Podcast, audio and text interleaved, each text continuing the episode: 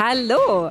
Schön, dass ihr dabei seid bei der dritten Folge von Fast and Curious. Wir lieben unseren Podcast immer noch, auch wenn ich heute etwas kränkel und Verena völlig übernächtig ist. Warum hört ihr später? Also starten wir gleich rein.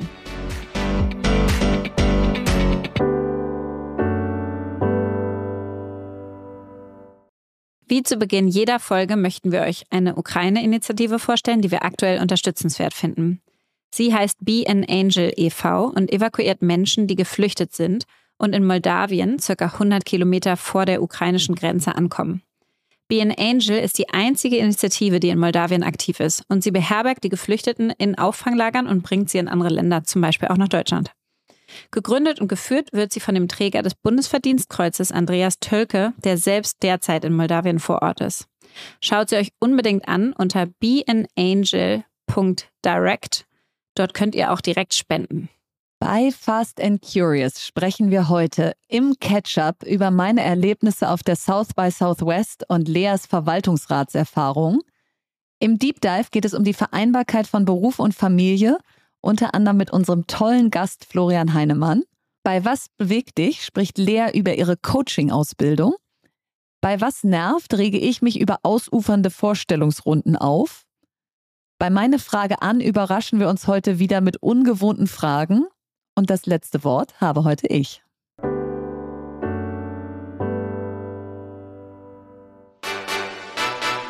Catch-up. So, Verena, ich habe mich so unglaublich auf unseren Podcast heute gefreut, weil ich dich nun endlich, und wir haben wirklich noch gar nicht gesprochen, ich dich endlich fragen kann, wie es bei der South by Southwest Konferenz in Texas war. Oh Gott, ich weiß gar nicht, wo ich anfangen soll, weil, also wie du eben gesagt hast, äh, bin ich jetzt seit 24 Stunden wach und wirklich gerade gelandet. Also falsche Zeitzone, äh, total fertig, aber glücklich, weil es wirklich ein Erlebnis war. Also du kommst da an in Austin und diese ganze Stadt ist voller Menschen. Da ist auch irgendwie kein Corona mehr. Keiner hat eine Maske auf. Alle feiern, als ob nichts gewesen wäre. Also ein bisschen absurd. Aber was du dann sehr schnell hast, ist, du wirst so reingezogen in, in so eine Unplanbarkeit. Also du, du hast irgendwie am Anfang gar keinen Plan, rennst da so ein bisschen orientierungslos rum und dann, dann kommt es so langsam. Dann gehst du in die erste Session, in den ersten Vortrag und dann wirst du langsam warm.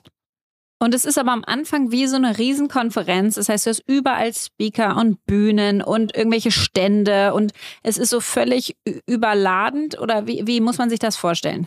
Nee, also im Prinzip ist die ganze Stadt Eventfläche. Das heißt, die Ach, Sessions krass. sind in verschiedenen Hotels, im großen Austin ähm, Congress Center. Dann stehen auf den Straßen, steht der neue ID Buzz von VW rum, weil der jetzt zu der ah, South by Southwest gelauncht wurde. Äh, überall sind Pop-up-Stores, Firmen haben Restaurants übernommen und machen da äh, äh Receptions und, und Dinge. Also du musst dir wirklich vorstellen, dass die ganze Stadt eine Eventfläche ist.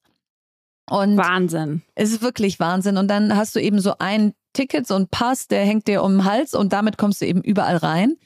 Und in die erste Session, in die ich reingegangen bin, das, das war irgendwie so toll gleich, weil also sie hieß Priya Parker und es lohnt sich wirklich, sie mal nachzuschlagen sozusagen, die zu The Art of Gathering ihre Session machte, wo ich so dachte, okay, was auch immer das ist.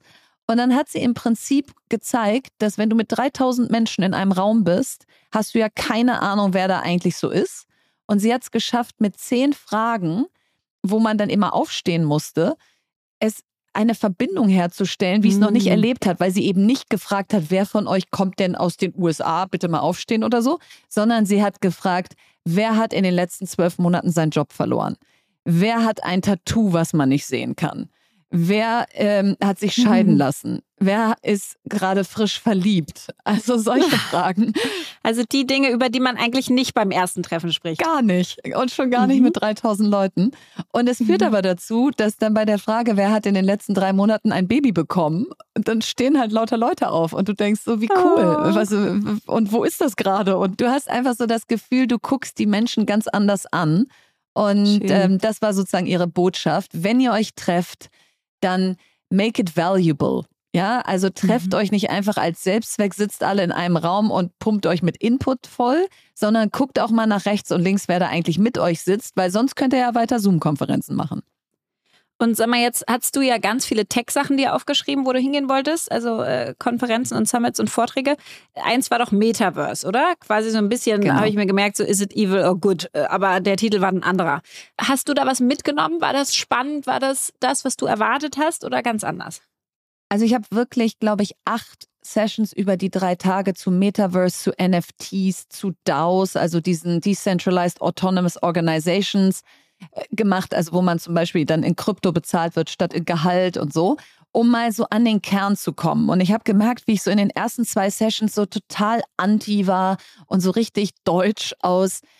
Oh, noch mehr Zeit in dieser digitalen Welt, jetzt alle ins Metaverse, da wieder irgendwie mit Coins den nächsten Kram kaufen, den wir nicht brauchen. Und ich, ich habe so richtig gemerkt, wie ich so dachte, das nervt mich, dass das jetzt so ein Hype ist. Und dann habe ich so langsam überlegt, warte mal, wenn wir jetzt wieder uns nur auf die Position zurückziehen aus, jetzt sagt uns erstmal genau, was dieses Metaverse eigentlich ist und wie das da reguliert ist und wer da was macht. Und wenn ihr das alles fertig habt, dann könnt ihr euch ja melden, dann überlege ich mhm. mir, ob ich mhm. da mitmache. Dann wird es wieder nicht aus Europa kommen. Und Metaverse ist jetzt auch nicht einfach eine digitale Welt, die uns alle verschluckt, sondern im Gaming-Bereich hast du schon diverse Metaversien, ja, weil, weil du als Gamer schon sehr viel in solchen digitalen Welten bist. Die Social Networks sind auch schon Mini-Metaverse. Also mhm. es geht nicht darum, jetzt noch mehr echtes Leben zu substituieren, sondern eher das Leben, was man digital verbringt, wertvoller und relevanter zu machen. So habe ich es mhm. mir dann irgendwann abgeleitet. Und insofern bin ich jetzt wieder hier mit diesem Gedanken, nee, beschäftige dich mal weiter damit. Das muss ja nicht jetzt gleich deinen ganzen Tag einnehmen, aber hab nicht diese deutsch-europäische Arroganz aus, das ist doch alles noch ein Hype und eine Bubble und das gucke ich mir erst in zwei, drei Jahren an. Noch eine Frage. Jetzt war das ja eine Offline-Konferenz, die wir schon in Europa ewig nicht mehr hatten. Also, wie fühlt es sich an für dich, da wirklich physisch rumzugehen in der Stadt und diese Menschen in echt zu sehen versus jetzt Online-Konferenzen, was ja viele gedacht haben, das vielleicht ablösen könnte?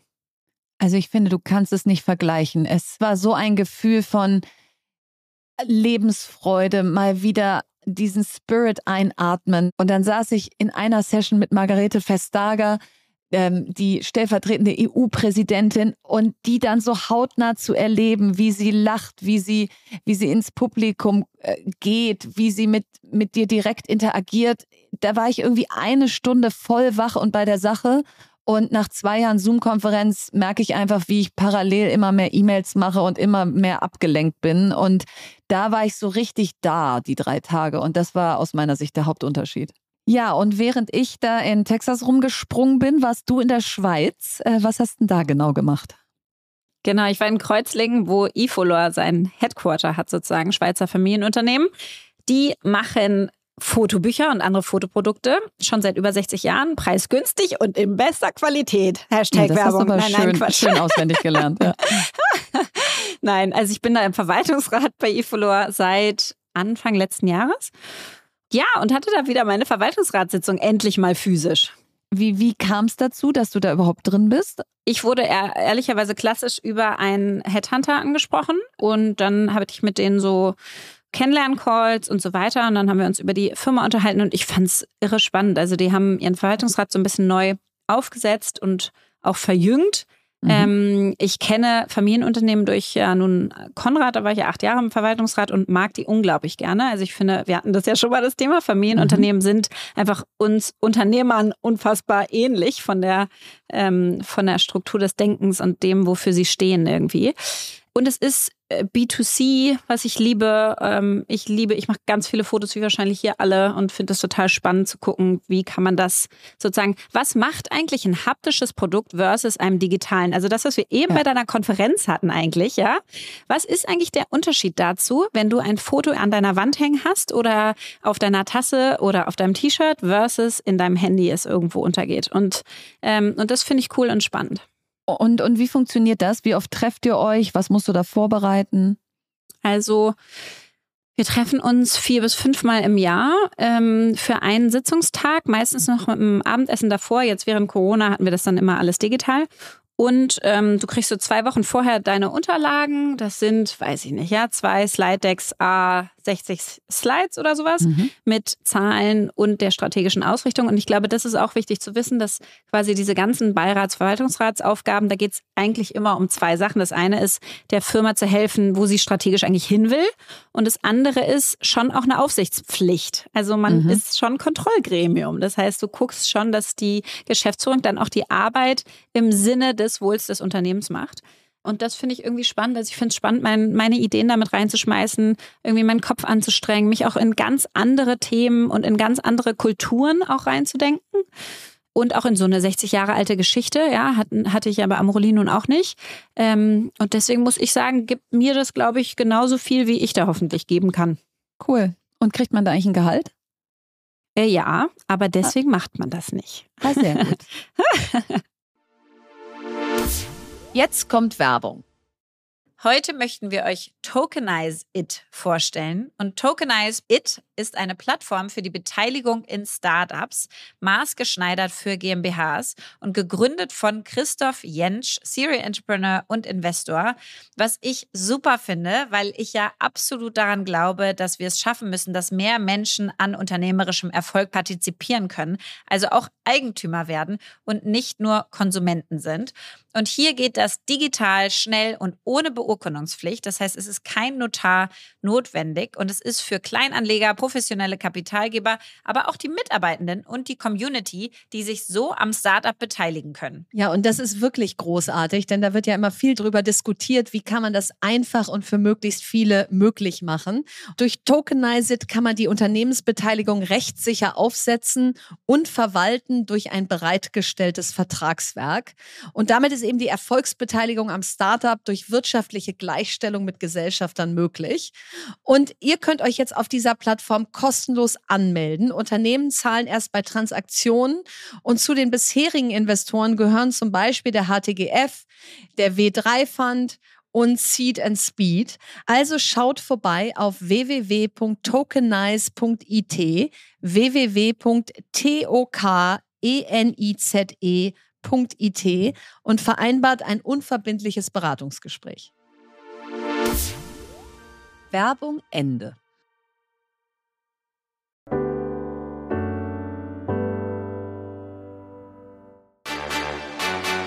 Deep Dive. Was für ein schönes Thema. Also da habe ich mich sehr darauf gefreut heute. Und ja, wir sprechen heute über Vereinbarkeit von Berufung und Beruf und Familie und vielleicht mal so ein paar Fakten zum Anfang, damit wir überhaupt wissen, was ist so das Feld, in dem wir uns hier bewegen. Und da ist mir ganz wichtig zu sagen, es geht überhaupt nicht darum, hier Männer zu dissen, wenn wir die Fakten präsentieren, weil wir da wirklich sehr viele Gegenbeispiele kennen. Aber die Zahlen sprechen eine ziemlich klare Sprache. Und zwar beim Thema Care-Arbeit machen Frauen im Schnitt anderthalb mehr Stunden Care-Arbeit als Männer jeden Tag. Und bei Paaren mit kleinen Kindern beträgt die Differenz sogar zweieinhalb Stunden. Und das muss man sich echt mal vorstellen, was man mit zweieinhalb Stunden mehr jeden Tag, jeden Tag alles machen kann oder auch nicht machen kann. Ja, unglaublich. Ähm, und bei dem Thema Teilzeit ist es so, dass 70 Prozent der Mütter von Kindern unter sechs Jahre Teilzeit arbeiten und nur sieben Prozent der Väter. Also 70 Prozent versus sieben Prozent. Also zehnmal so viele Mütter, was ich schon eine echt, boah, also das ist ein unfassbarer Unterschied. Ja. Und Equal Pay äh, haben wir leider auch noch nicht. Frauen verdienen im Schnitt ein Fünftel weniger als ihre männlichen Kollegen. Und da gab es auch gerade so einen guten LinkedIn-Post, der ausgerechnet hat, wie viele Tage im Jahr Frauen äh, umsonst arbeiten, weil sie eben weniger Gehalt für ihre Arbeit bekommen. Ja, und das zahlt sich natürlich dann zum Schluss auch nicht aus, sozusagen in der Altersvorsorge. Das heißt, äh, im Schnitt haben die Frauen 60 Prozent weniger Altersvorsorge als die Männer. Jede fünfte Frau über 65 ist armutsgefährdet. Und jetzt sind wir natürlich überhaupt nicht die, die auf solchen Zahlen rumreiten und alles äh, schwarz oder grau reden, sondern im Gegenteil. Wir wollen eigentlich gucken, okay, wenn das die Faktenlage ist, was kann man jetzt damit machen, was kann man verändern? Ähm, und da dachten wir, macht es Sinn, dass wir mit unseren eigenen Biografien anfangen. Wie alt warst du eigentlich, als du deine Kinder bekommen hast? Also, ich war 28 bei meinem Sohn und ähm, damals in Jahr, sozusagen Ende drittes Jahr nach der Amorelie-Gründung. Und das war schon verrückt, weil wir hatten gerade, wir waren gerade in dem Prozess, Amorelie zu verkaufen. Also ich weiß noch genau, wie ich das gemerkt habe, dass wir irgendwie nachts immer wach waren. Wir haben die ganzen Nächte durchgearbeitet, weil wir diese ganzen Verträge irgendwie neben dem operativen Tagesgeschäft noch hinbekommen mussten des Verkaufs. Und ich habe gemerkt, wie unfassbar müde ich war, übermäßig müde zu dem, was wir eh durchgemacht haben und wie unfassbar viel Hunger ich hatte. Oh, ich hatte auch so viel Hunger immer in den Schwangerschaften. Ja, und dann, als ich rausgefunden habe, oh, ich bin schwanger, habe ich zuerst gedacht, ach du Heilige, ähm, wie erkläre ich das jetzt den Investoren, die gerade Amorelie gekauft haben, ja? Also um Jottes Willen. Ähm, und ich glaube, das war ehrlicherweise mein erstes Learning, was ich auch irgendwie jeder und jedem äh, predige. ähm, das ist wirklich fast eine, eine Predigt, weil ich unglaublich daran glaube, dass wir selbstverständlich damit umgehen müssen. Also ich bin damals runtergeflogen zu Pro7 Sat1 und ich weiß noch wie heute, ich hatte vorher mit Tolly drüber gesprochen, mit meinem Mitgründer und habe mich dann in diesen Raum gesetzt mit den neuen Investoren oder mit den neuen Eigentümern, muss man sagen. Ähm, und habe das einfach völlig selbstverständlich gemacht und habe gesagt, wisst ihr was? Ich habe mega gute Nachrichten. Ich bin schwanger.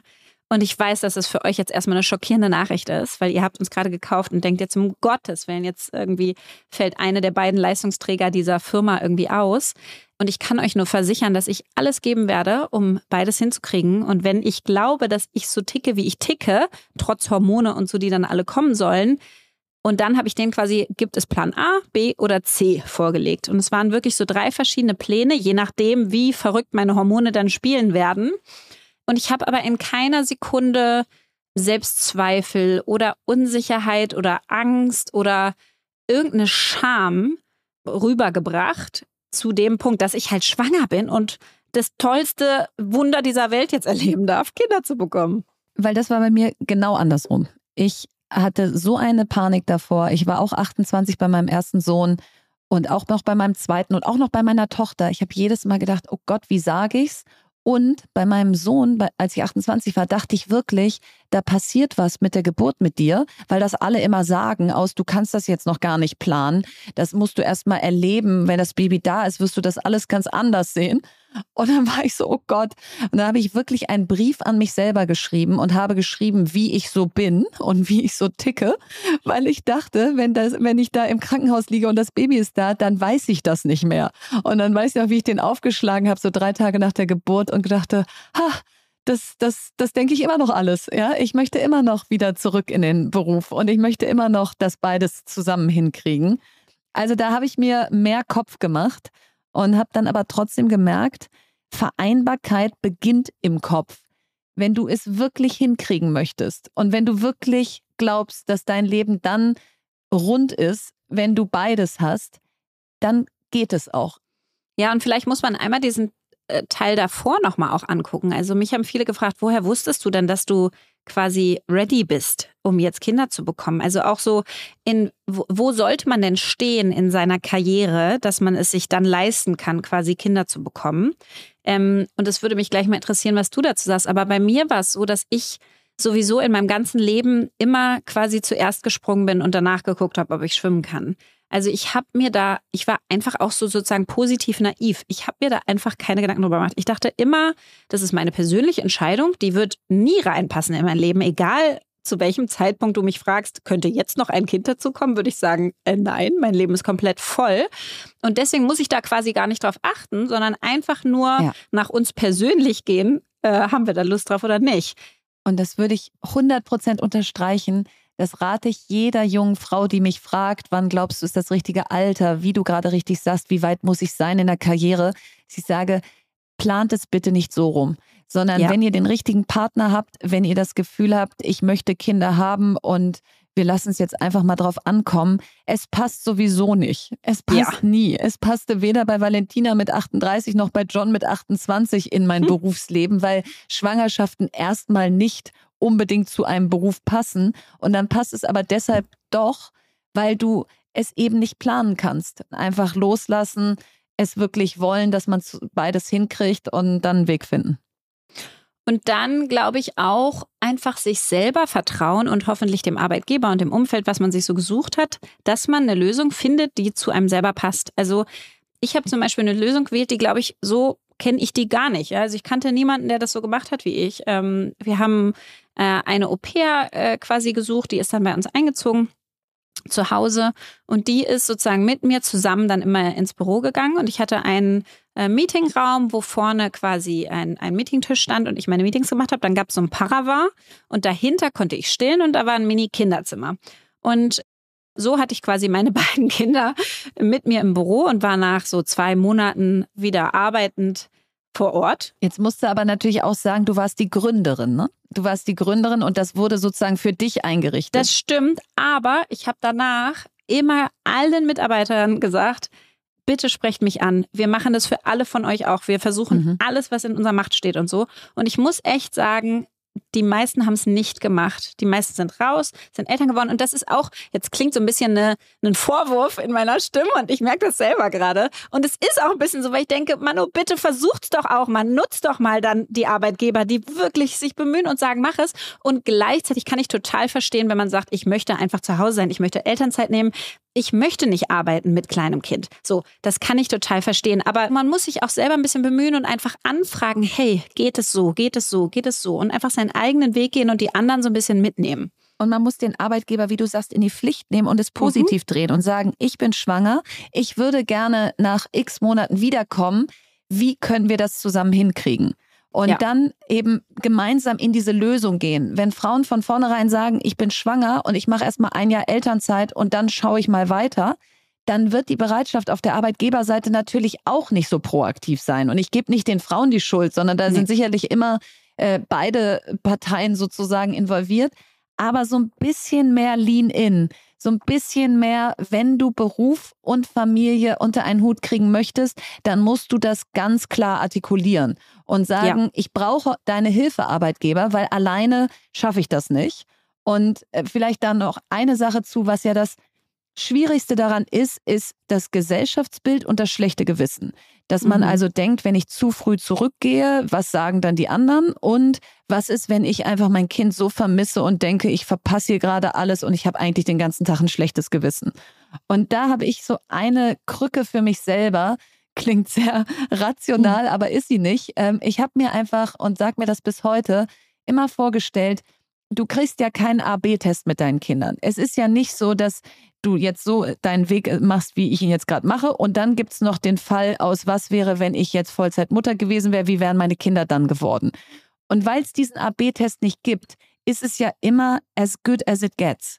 Mhm. Und wenn mhm. man das so ein bisschen für sich abspeichert, dass man seine Kinder anguckt und sagt, ihr seid bestmöglich, das ist sozusagen die Mutter, die ich bin, das ist die bestmögliche Mutter, die ich sein kann, dann hadert man auch nicht so sehr mit, welchen anderen Weg hätte ich einschlagen können, was wäre, wenn ich zehn Stunden mehr da bin und so. Also das ist so ein bisschen immer wieder meine Krücke, um mich zurückzuholen und zu sagen, klappt doch eigentlich ganz gut.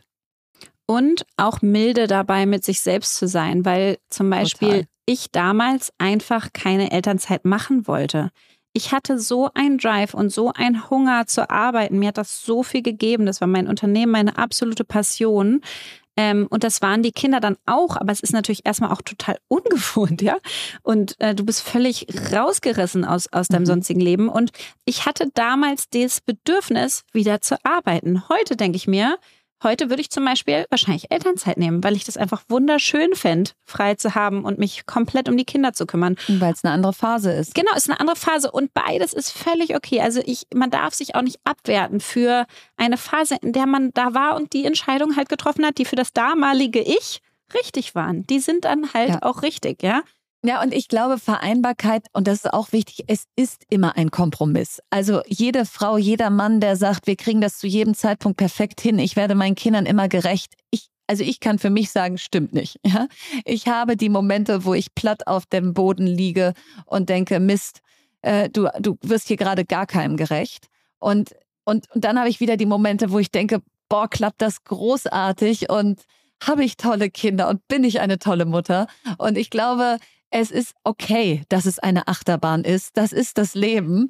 Und, ähm, und das ist genau, was du sagst. Lass uns nicht zu sehr unter Druck setzen, was wir für eine Mutter oder ein Vater sein müssen, sondern da auch ein bisschen milde und mit viel Goodwill miteinander umgehen. Also heute wäre ich gerne slow and curious, weil ich das Gefühl habe, dass wir diesem großen Thema überhaupt nicht gerecht werden können.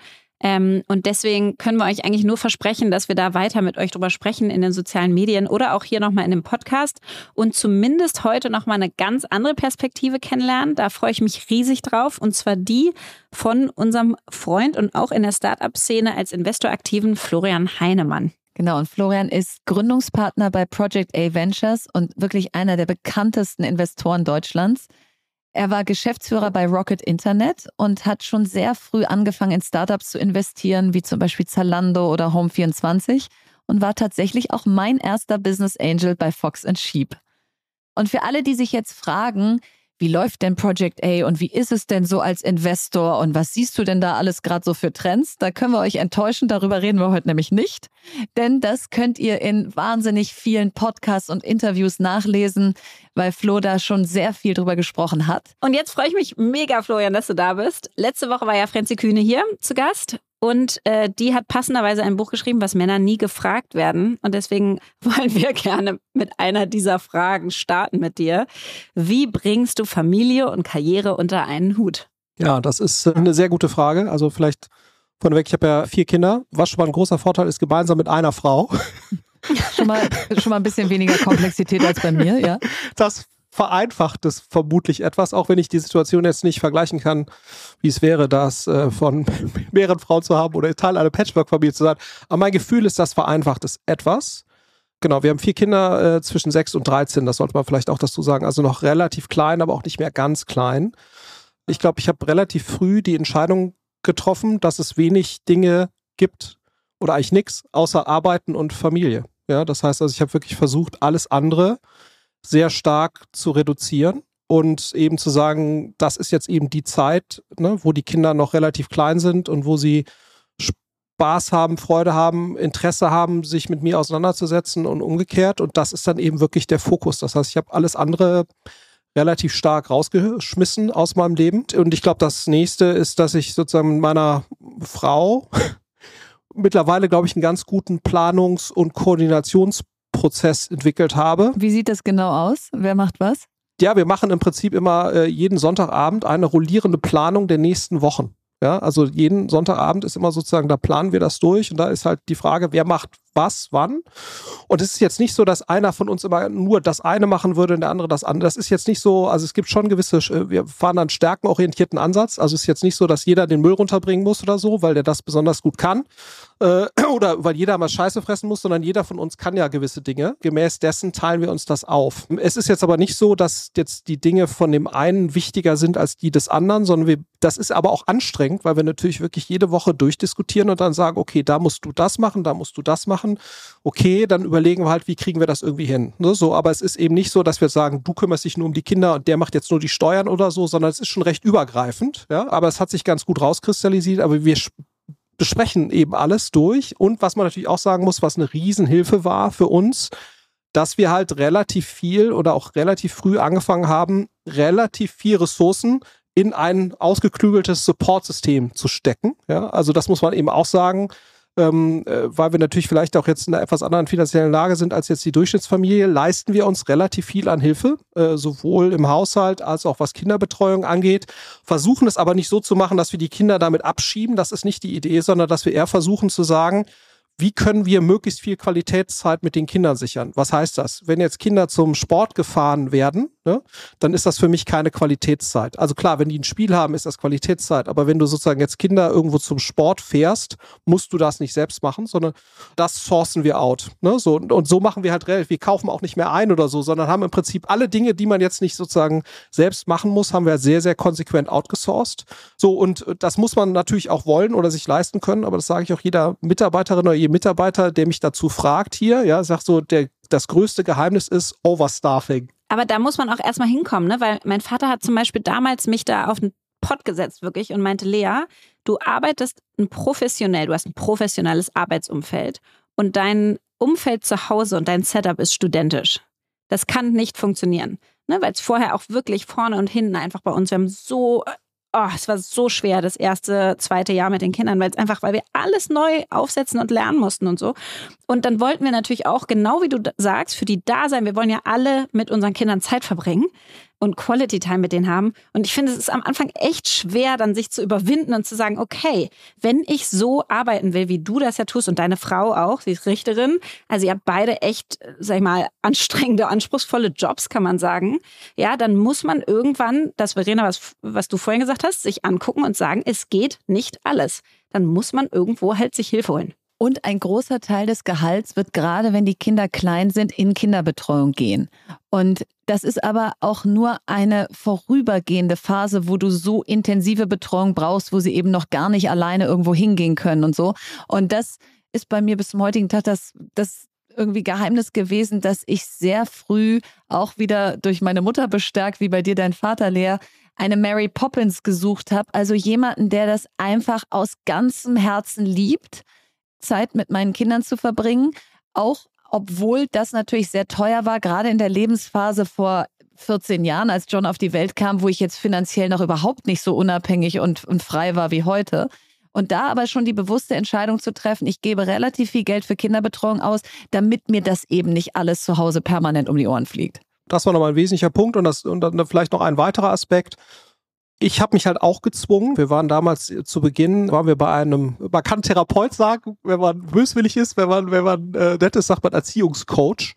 Und da waren wir gemeinsam, also meine Frau und ich, weil wir eben auch so unseren gemeinsamen Weg da irgendwie finden wollten und haben da mit der mal verschiedene Sachen diskutiert. Und die meinte auch so zu mir, äh, sie müssen das halt, das halt wie ein Job. Ja, sie müssen das auch, äh, Kinder, das müssen, ist ihre Verantwortung. Sie haben die Kinder in die Welt gesetzt. Das heißt, äh, die haben sich das nicht ausgesucht, ne, sondern und jetzt nehmen sie ihre Verantwortung auch wahr. Aber auf Basis dessen habe ich auch angefangen, mir dann, äh, ich nenne das Papa-Nachmittage in meinen Kalender reinzuschreiben. Das heißt, also gut, das war jetzt mit Corona war das, hat sich das so ein bisschen äh, verschoben, aber bis Corona habe ich wirklich ein bis zwei Nachmittage die Woche stand in meinem Kalender. Da habe ich um 15 Uhr die Firma verlassen und habe mit ein bis zwei Kindern was unternommen.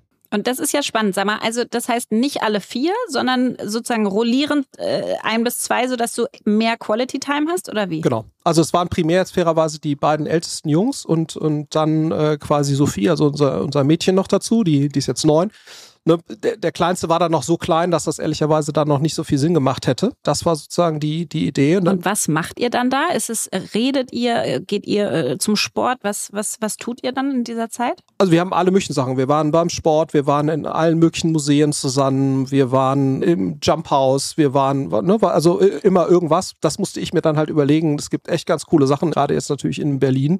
Teilweise waren wir aber auch einfach nur Fußball spielen im Mauerpark. Und dann waren das ja wahrscheinlich so Good Father Moments, ja, wo man Absolut. so denkt, guck mal, ähm, ich krieg meinen Job hin, meinen Beruf, meine Berufung und das auch. Jetzt gibt es aber sicher auch so Bad Father Moments, ja, wo man einfach denkt so, ah, mhm. was, was sind das für Momente und wie fühlt sich das an? Erstmal, es gibt davon leider sehr viele, weil was mir wahnsinnig schwer fällt, muss man sagen, ist dieses Umschalten. Ne? Du kommst ja dann nach Hause und du bist noch irgendwie der Deal so und so und das klappt nicht und du hast dich mit dem Gründer so und so gestritten oder mit deinem Partner oder sonst was.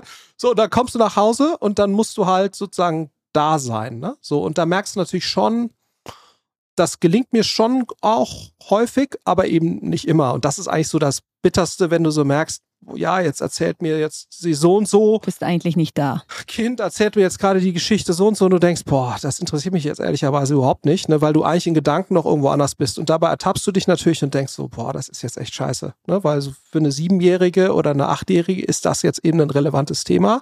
Und das hast du halt ernst zu nehmen und zu respektieren. Und, und da ertappt man sich dann bei, dass einem das dann doch nicht immer so gelingt. Ne? Gerade wenn du, du kommst halt aus so einer Welt, wo alle halbe Stunde ein neues Ding und dann bist du sozusagen da noch äh, auf Adrenalin und und sich dann wirklich auf die Kinder einzulassen und voll da zu sein, das ist nicht immer so einfach. Jetzt ist es ja so, du, du machst das ja, also ich sag mal, du arbeitest viel und auch mehr als äh, wahrscheinlich der Durchschnittsdeutsche, weil es für dich auch irgendwie was auslöst. Ja, also es löst ja positive Emotionen aus, das Gefühl, was zu bewegen und so. Also wie wichtig ist dir dein Job und hat sich das quasi mit Gründung eurer Familie verändert? Was heißt mein Job? Also ich sage jetzt eher so Project A, also die Firma, wo ich halt mit aktiv bin als einer der Mitgründer, die ist mir halt wichtig. Es geht mir jetzt gar nicht drum, was ich jetzt hier so ganz genau konkret mache, aber ich möchte natürlich, dass es dieser Firma gut geht und dass sie sich weiterentwickelt. Und das ist mir schon wahnsinnig wichtig. Ja, das muss ich sagen. Hat sich das verändert? Ja, klar. Also das hat sich schon verändert durch die Familie, weil vorher hast du ja eigentlich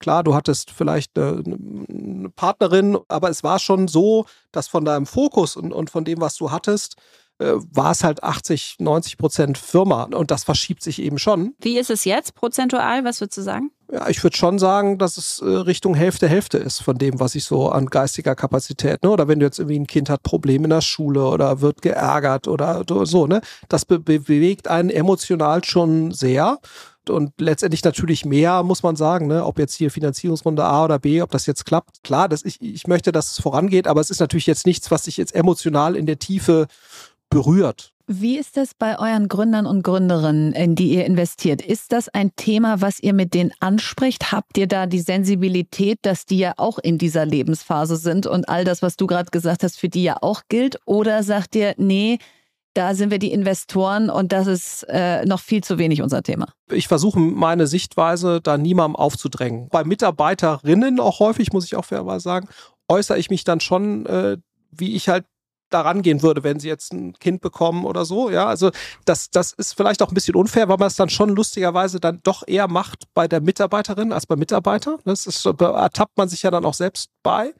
Aber ich habe zum Beispiel auch hier einer unserer Teamleiter ist gerade Vater geworden. Also ich versuche den Leuten schon zu sagen, pass mal auf, ich würde das jetzt so und so und wenn du darüber reden möchtest, dann ne, so. Hast du Elternzeit genommen eigentlich? In dem Sinne nein. Ja, also ich habe jetzt nicht mehrere Monate freigenommen. Aber was ich zum Beispiel schon gemacht habe, ich war jetzt mit der Familie ja äh, mehrfach in England ne, für ein paar Monate und habe dann auch dort schon von dort dann eben primär gearbeitet oder so. Ja. Würdest du sagen, Ihr habt ja jetzt bei Project A keine Partnerin.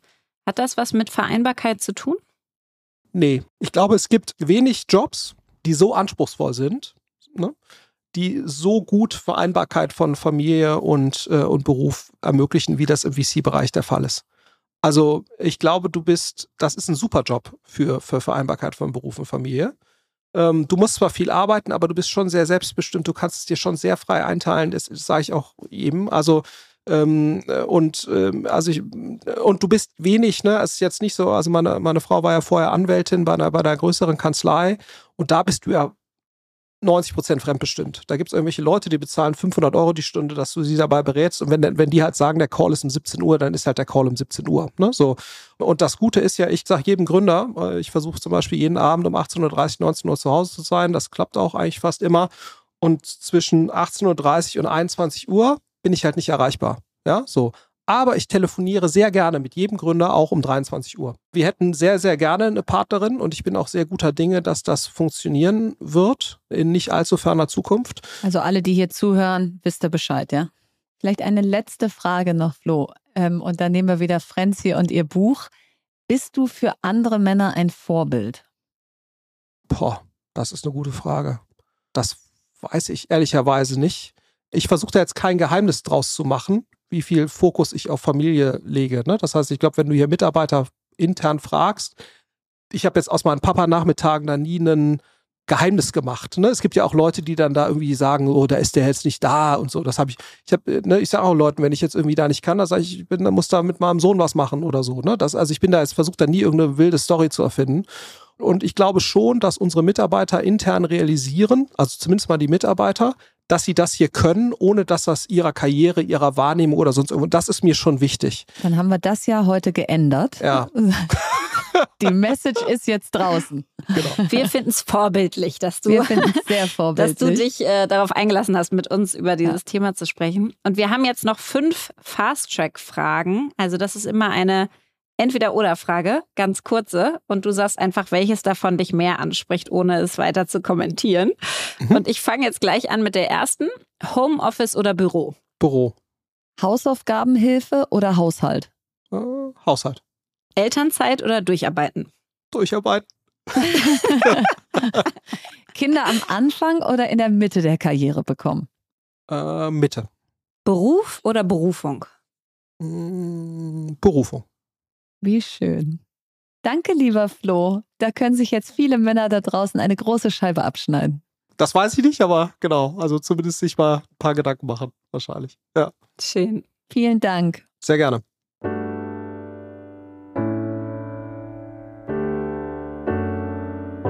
Was bewegt dich?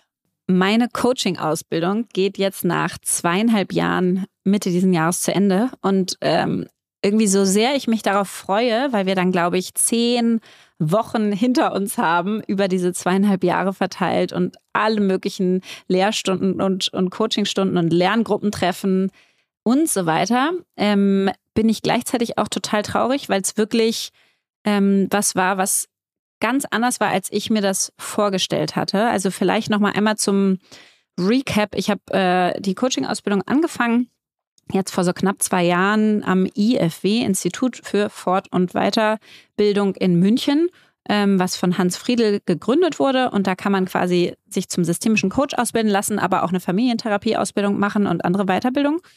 Und ähm, habe das so angefangen, weil ich eigentlich bei Amorelie gemerkt habe, dass ich es noch mehr schaffen möchte, so zu führen, dass ich echt andere enable und in die Verantwortung bekomme und ich gemerkt habe, ich kann meine Schraube nicht weiter überdrehen. Das geht nicht. Irgendwann ist man am Ende. Das heißt, ich muss es schaffen, meine Kraft über andere hinzubekommen. Und da hatte ich so gedacht, Mensch, da fehlt mir noch Handwerkszeug und das möchte ich gern lernen. Und genau das war's und gleichzeitig so viel mehr, weil es so eine unglaubliche Reise der Selbsterfahrung war ähm, von irgendwie Konfliktmanagement, was man dann lernt, zu richtiger Moderation. Wie kriegt man eigentlich so Teams miteinander wirklich vereint und so weiter. Also und macht man das alleine oder in einer Gruppe? Das ist in einer Gruppe. Wir sind, glaube ich, 17 und es sind immer dieselben. Mal ist jemand, der irgendwie was nachholt, aber ansonsten bist du immer in deiner Crew und das ist wirklich, du bist halt in einem Hotel zusammen, ähm, übernachtest da auch zusammen und so weiter, irgendwo außerhalb von München. Da ist also nur das die ganze Zeit Thema und ist wie in so einer anderen Welt. Ja, also ich habe auch fast nicht mehr zu Hause angerufen und so, weil ich so in meinem Film dort war. Und du einfach es ist so ein Mix aus eigener Therapie gefühlt und du lernst ganz viele Methoden und coachst und übst die ganze Zeit selber. Also es ist überhaupt keine ähm, Lernsitzung, dass du irgendwo sitzt und mhm. eine Präsentation dir irgendjemand vorträgt. Gar nicht. Sondern du arbeitest die ganze Zeit selber. Es ist irre anstrengend, meistens fünf Tage hintereinander. Und gleichzeitig geht es so tief. Also du lernst zum Beispiel mal richtig Feedback zu geben. Oder du gibst dir gegenseitig mal das Feedback, was wir uns nicht mehr sagen. Und wie fühlt sich das an, wenn einer sagt, darf ich dir mal Feedback geben und dann sagt er was, was echt nicht cool ist? Ja, du, geil. es ist so, weil das Ding ist, das meiste wissen wir selber. Weiß ich nicht, ob ich da schon bin. Ja. Doch, also sowas wie, äh, ich nehme jetzt irgendeinen Namen, ähm, Robert, du redest einfach zu viel. Du ver verlierst die Leute nach zehn Sekunden und alle nicken da, weißt du, alle sitzen da und nicken und jeder denkt es schon die ganze Zeit, aber keiner traut es sich mehr einem, keine Ahnung, 40-jährigen mhm. Mann zu sagen. Und das ist jetzt wirklich ein erfundener Name, aber es ist so viel davon, ähm, oder Lea, ähm, du machst nicht komplett auf. Ja, du bist mhm. verletzlich, aber immer kontrolliert. Du erzählst uns verletzliche Seiten, aber du hast immer schon die Lösung parat, ja. Und dann mhm. denkst du so, ah, ich weiß. und gleichzeitig kann ich es nicht ändern. Und dann versucht man es mal anders und ist plötzlich in so Gefilden unterwegs, wo es dich richtig tief packt. Und warum erzähle ich das jetzt? Was hat das eigentlich mit Business zu tun? Weil sozusagen unsere ganze Arbeit kommt ja durch die Interaktion zwischen Menschen. Die meisten Probleme, die erfolgreichsten Kulturen sind die, wo eine florierende Kultur ist der Sicherheit und der Inspiration. So. Und das ist alles menschlich. Also die meisten Konflikte sind, sind menschlicher Natur und nicht inhaltlicher Natur. Und das schaffst du halt besser zu moderieren und das ist unglaublich toll. Und hast du die Ausbildung gemacht, um Coach, um als Coach zu arbeiten oder um einfach für dich selber eine neue Ebene zu erreichen? Ja, ich wollte jetzt richtig so nein, weil ich das auch hart abwerte. Dieses Wort Coach ist leider auch so in Verruf geraten, ne? weil jeder sich so nennen kann. Das ist ja nicht, äh, äh, nicht zertifiziert. Also du kannst dich zertifizieren lassen, machen wir auch, aber jeder kann sich so nennen. Deswegen wollte ich gerade sagen, nein, um Gottes Willen. Eigentlich wollte ich besser führen lernen noch, um das für meine Gründung nutzen zu können. Und da freue ich mich auch riesig drauf, das irgendwann anzuwenden. Und gleichzeitig merke ich gerade, wie unglaublich das doch hilft in den Einzelcoachings, die ich mache und was für eine Kraft man damit entwickeln kann. Weißt du, bei Amorelie waren das ja digitale Konsumenten. Ich habe die ja nie kennengelernt. ähm, das sind ja Zahlen zum Schluss. Und hier sind es echte Menschen, mit denen du im Eins zu eins sitzt und die danach dir eine E-Mail schreiben und sagen, um Gottes Willen, Lea, du hast mir so helfen können. Und das ist einfach ein wahnsinnig tolles Gefühl, sowohl für die anderen als auch mit sich selber. So, ich freue mich, dass es irgendwie, dass es geschafft ist und dass ich diese Zertifizierung kriege und dass es irgendwie durch ist. Und gleichzeitig habe ich auch so ein total weinendes Auge. Vermisst du es? Wie schön. Jetzt kommt Werbung. Ja, heute mal der etwas anderen Art. Wir haben nämlich heute ein kleines Mini-Interview mit Nadine Kruck, Managerin bei BCG Platinien im Frankfurter Office vor. Und BCG Platinien ist die IT-Strategieberatung der Boston Consulting Group, die mit über 900 ExpertInnen weltweit an der digitalen Transformation ganzer Industrien arbeiten. Und ich war selber bei BCG, deswegen bin ich ganz stolz, dass BCG Platinien bei uns Werbepartner ist. Und das Schöne dort zu arbeiten ist, dass ihr bei wirklich vielen C-Level-Projekten mit globalem Impact mitarbeiten könnt. Und heute möchte ich mit Nadine zum Thema Authentic Self sprechen. Und das ist mir besonders wichtig, weil ich in meiner ganzen Berufskarriere bisher gemerkt habe, dass wenn man als Authentic Self oder auch Whole Self kommen darf in den Job, also wenn man sich ganzheitlich mitbringen darf, dass dann eine höhere psychologische Sicherheit da ist und die Ergebnisse so viel besser werden. Und deswegen finde ich das ein perfektes Thema, Nadine, um dich hier mal zu befragen dazu. Meiner Erfahrung nach passt beides super gut zusammen.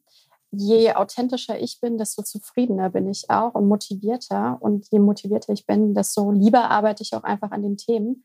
Das heißt, ich glaube, Erfolg und Menschen, die das ausstrahlen, Motivation und Zufriedenheit, das geht Hand in Hand. Total.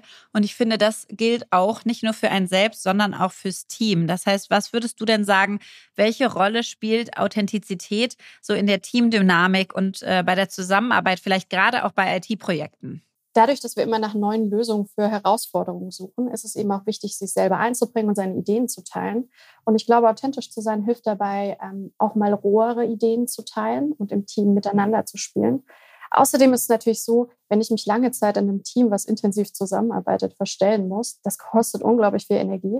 Diese Energie kann ich natürlich besser in coole Lösungen verwenden. Und deswegen finde ich, ist es ein wichtiger Punkt, im Team authentisch zu sein. Hat sich denn mit, sag ich mal, deiner zunehmenden Seniorität dein Verständnis von Authentizität am Arbeitsplatz verändert? Definitiv. Am Anfang als Berufseinsteigerin dachte ich, authentisch sein bedeutet immer alles von sich preiszugeben. Heute sehe ich das eher in einem anderen Kontext. Das heißt, das kann sich auch verändern. Und ich bin auch viel selbstbewusster geworden, authentischer zu sein ähm, und das einfach auszuprobieren und dann zu schauen, wie die Reaktionen sind. Ja, was braucht es für ein Umfeld, sodass man wirklich sich selber mit zur Arbeit bringen kann, so wie man ist? Es braucht auf jeden Fall Toleranz und Offenheit für andere Perspektiven. Und ich finde, da kann man immer auch gut bei sich selber anfangen.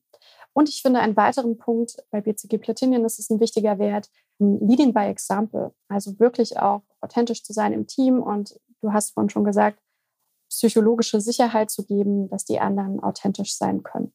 Cool. Ich finde es richtig schön. Vielen Dank, dass du deine Zeit mit mir hier geteilt hast. Und wenn ihr jetzt zugehört habt und denkt, Mensch, ich möchte auch ein Teil eines Teams werden, wo ich mit meinem ganzen Selbst irgendwie zur Arbeit kommen kann und bald mit Nadine schon gemeinsam die digitale Transformation ganzer Industrien vorantreiben könnt, dann bewerbt euch und zwar unter karriere.bcgplatinion.com. Den Link findet ihr wie immer auch in unserem Linktree. Werbung Ende.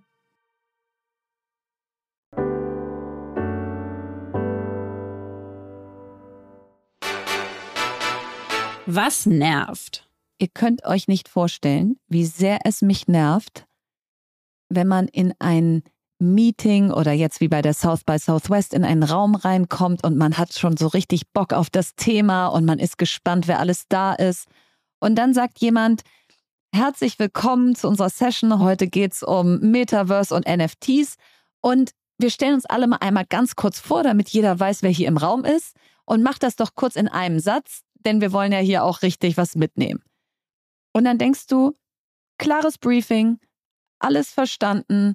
Das darf jetzt hier maximal zwei Minuten der 60 Minuten nehmen. Los geht's. Und dann dann geht's los. Dann sagt der Erste, also ich habe ähm, an, der, an der Universität in Marburg studiert und so und denkst so, oh Gott, der Typ ist 52 und der fängt jetzt bei seinem Studium an. Und wir hatten gesagt, einen Satz. Und dann auch immer so, ja, dann bin ich darüber zu, zu dem und dem Thema gekommen. Und du denkst so, wie stoppe ich den jetzt? Und das Schlimme ist, wenn der Erste so loslegt, nehmen die anderen das alle als Benchmark und denken, na, wenn der jetzt gesagt hat, wo er studiert hat, dann muss ich noch einen draufsetzen und sagen, wo ich Abi gemacht habe. Ich werde so nervös, das kannst du dir nicht vorstellen. Glaub ich total. Und was machst du dann, wenn du dran bist? Haust du dann so ein bisschen so einen kleinen Ellbogen raus zu den anderen? Total, total, indem ich sage, ja, ähm, dann ein Satz zu mir, ich bin Verena, ich mache das und das und freue mich auf die Session heute, um irgendwie wieder so diese Justierung hinzukriegen. Und das Beste finde ich, und das, das habe ich schon so oft erlebt, das läuft so alles aus dem Ruder und dann kommt jemand, ehrlicherweise meistens ein Mann, und sagt, ähm, so, ja, also ich fasse mich jetzt mal ganz kurz, damit wir hier nicht weiter viel Zeit verschwenden. Und dann holt der aus und schlägt alles, was bisher da war. Und da gibt es ja dieses schöne Wort Mansplaining, was ich meinem Mann neulich erklärt habe, dieses Wort, der kannte das gar nicht. Ähm, und dann denke ich so, liebe Leute da draußen, egal wer jetzt gerade zuhört, bitte, bitte, lasst uns Vorstellungsrunden kurz halten. Es ist toll, dass ihr alle da seid, aber wir sind ja zusammengekommen, um über äh, irgendwas zu sprechen, weshalb wir da hingekommen sind. Wenn das allein hier dazu geführt hat, dass der ein oder andere jetzt sagt, ein bisschen recht hat sie, vielleicht sollten wir das noch mal ein bisschen kürzer fassen in Zukunft, dann wäre ich so dankbar.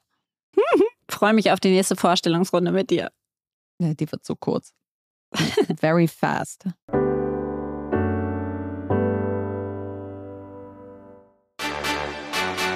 Meine Frage an. Meine Lieblingskategorie. Lea, du hast im OMR-Podcast, wo wir vor zwei Wochen zu Gast waren, zum ersten Mal über eure Trennung gesprochen und wie ihr das jetzt mit den Kindern getrennt hinbekommt. Und da ist meine Frage heute, was ist euer Geheimnis, dass das so gut klappt? Hier hast du dir ja was richtig Seichtes mal aus äh, überlegt. Also das, äh, passt ähm, so zur Vereinbarkeit heute. das stimmt natürlich total. Ähm, puh, was haben wir gemacht, dass wir es gut hinbekommen? Ähm, ich glaube, der eine Schritt, den haben wir ähm, vor der Trennung gemacht, und zwar äh, früh ehrlich miteinander zu sein. Also es nicht zu weit kommen zu lassen, dass man sich betrügt, dass man sich verletzt, dass man sich enttäuscht, dass man ähm, Sachen sagt, die man nicht mehr zurücknehmen kann. Aura-Verletzung ist das schöne genau, Wort. Ihr habt ja. nicht eure Aura verletzt. Ja, und dann auch sich nicht gegenseitig die Schuld in die Schuhe zu schieben, weil ich finde schon, dass in, sagen wir mal, 90 Prozent der Fällen gehören beide dazu. Ja, also einer macht irgendeinen Mist vielleicht, aber oder sagt und hat den Mut, es zu sagen. Aber beide haben was dafür getan, dass es so weit gekommen ist. Es gibt auch andere Fälle. Trotzdem, die meisten ähm, werden von beiden irgendwie beeinflusst. Und da dann irgendwie zu sagen, okay, das ist jetzt so und nicht du bist schuld oder ich bin schuld oder was auch immer, sondern wir beiden gegen das Problem quasi. Nicht wir mhm. gegeneinander, sondern wir beiden gegen das Problem. Das heißt, wir gucken einfach, so ist es, ja, meinetwegen, die Liebe ist irgendwie weniger geworden. Was können wir jetzt tun? Und wie können wir es jetzt mit dem Ziel, wir wollen grandiose Co-Parents sein für unsere Kinder, wie können wir das eigentlich gut hinbekommen? Und da haben wir uns zum Beispiel auch externe Hilfe geholt. Das war ein riesen ähm, Win, würde ich sagen, würde ich immer empfehlen, dass eine dritte Person dabei ist und moderiert und den Prozess treibt. So eine Paartherapie, oder? Genau, ja. Mhm. Und dass keiner der Personen die, der Böse oder die Böse ist, ne? Sondern es ist einfach eine dritte Objekt oder objektive, aber eine, eine, dritte Person, die irgendwie das treibt und moderiert und auch fragt, genau, moderiert und auch so ein bisschen den Finger in die Wunde legt, ne? Und auch sagt, Mensch, jetzt hatten wir ja das und das besprochen, habt ihr jetzt beide nicht gemacht, was heißt denn das für euer Commitment und so, ne? Also das, was man sich gegenseitig nicht so sagen möchte. Und dann finde ich, ist so der letzte Schritt irgendwie, wenn man sich dann zu dieser schweren Entscheidung überwindet, die nun niemand von uns jemals treffen möchte und ich auch sowas von nicht empfehlen kann. Und einfach die so unendlich, es ist das Schwerste, was ich in meinem Leben je machen musste und ist es immer noch. Aber wenn es so weit kommt, dass man sich dann auch gönnt, sich wieder total toll finden zu dürfen. Also einfach nicht drauf hören, dass alle sagen, und muss ich den oder die jetzt blöd finden und laden wir nicht mehr ein, sondern so, nee, ich finde den oder die immer noch total toll. Halt nicht mehr als Partner, aber als Mensch in meinem Leben. Und das genauso vor den Kindern und vor Eltern und vor Freunden und so. Und dann kann da was ganz Besonderes und Tiefes und Inniges draus entstehen, was teilweise wahrscheinlich wesentlich ehrlicher ist als ähm, in manchen immer noch offiziellen Beziehungen, die es aber innerlich nicht mehr sind. Ja, so schön. Und jedes Mal, wenn ich ein Bild von euch sehe oder euch erlebe, denke ich, da können wir uns alle eine Scheibe von abschneiden. Ja, da bin ich auch bisher echt toi, toi, toi. Das haben wir wirklich bisher gut hingekriegt. Wenn das so weiterläuft, habe ich ja im OMR-Podcast gesagt, dann ähm, schreibe ich irgendwann ein Buch darüber. Aber wie bei Vereinbarkeit, Verena, mir wird die ganze Zeit gesagt, das dicke Ende kommt noch leer. Ja, und ich denke mir so, jetzt sind wir so two years in. Ich glaube, wir sind gut, ja. Aber positive. nein, nein, nein, du weißt es noch nicht. Deswegen bin ich immer noch so in Hab-Acht-Haltung. Also, Verena, ich habe heute eine leichte Frage an dich, die mich aber wirklich interessiert. Was ist deine Guilty Pleasure? Was machst du, isst du, siehst du, liest du gerne, was wir alle nicht erwarten würden? Oha. Also da ja hier auch so Minderjährige zuhören wie du, äh, gehe ich mal eher, überspringe ich mal ein paar Guilty Pleasures. ähm, also was so richtig Guilty Pleasure ist, was man nicht denken würde, ich tue überall Zucker rein, Karamellsirup.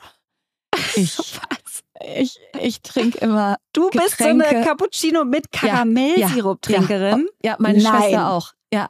Nein. Und als Philipp und ich uns kennengelernt haben, das war wirklich der erste Tag. Da sind wir zusammen Kaffee trinken gegangen.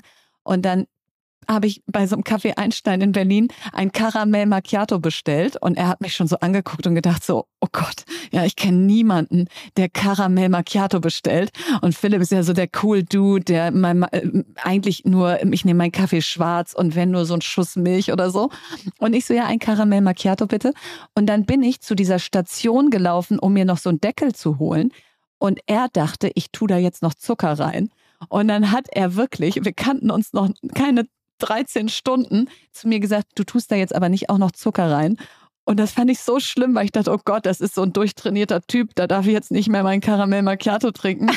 und jetzt sind wir aber seit elf Jahren zusammen und fröhlich kippe ich mir da immer noch Zucker rein und äh, kaufe mir an der Tankstelle so die Getränke, die so besonders süß und zuckrig eklig sind. Und das ist so, das würde man vielleicht von mir nicht erwarten. Absolut nicht. Und finde ich, find ich sehr sympathisch nach deinen bisherigen Peloton-Stories. Ah, ja, genau. Das sind die, die ich nach außen erzähle, ja, wie viel Sport ich mache und dass ich so wahnsinnig jung aussehe für mein Alter und, und, und wie äh, gesund ich mich ernähre. Wegen den tollen, teuren Cremes und so. Genau. Aber diese Seite, die habe ich bisher versteckt. So, das war sie, die dritte Folge von Fast and Curious. Wir hoffen sehr, dass sie euch gefallen hat und freuen uns natürlich über euer Feedback, eure Anmerkungen, Themenwünsche und Fragen. Vor allen Dingen wollen wir aber unbedingt bei Spotify 10.000 Abonnenten erreichen. Ach so, wir sind bei 7.000 übrigens. Deswegen wünschen wir uns ganz doll von euch, dass ihr in die Tasten haut und uns abonniert, wenn es euch gefällt. Und bevor Verena jetzt gleich ins Bett fallen darf, nachdem sie 24 Stunden wach war, hat sie noch das letzte Wort. Ruth Bader Ginsburg. Fight for the things that you care about, but do it in a way that will lead others to join you.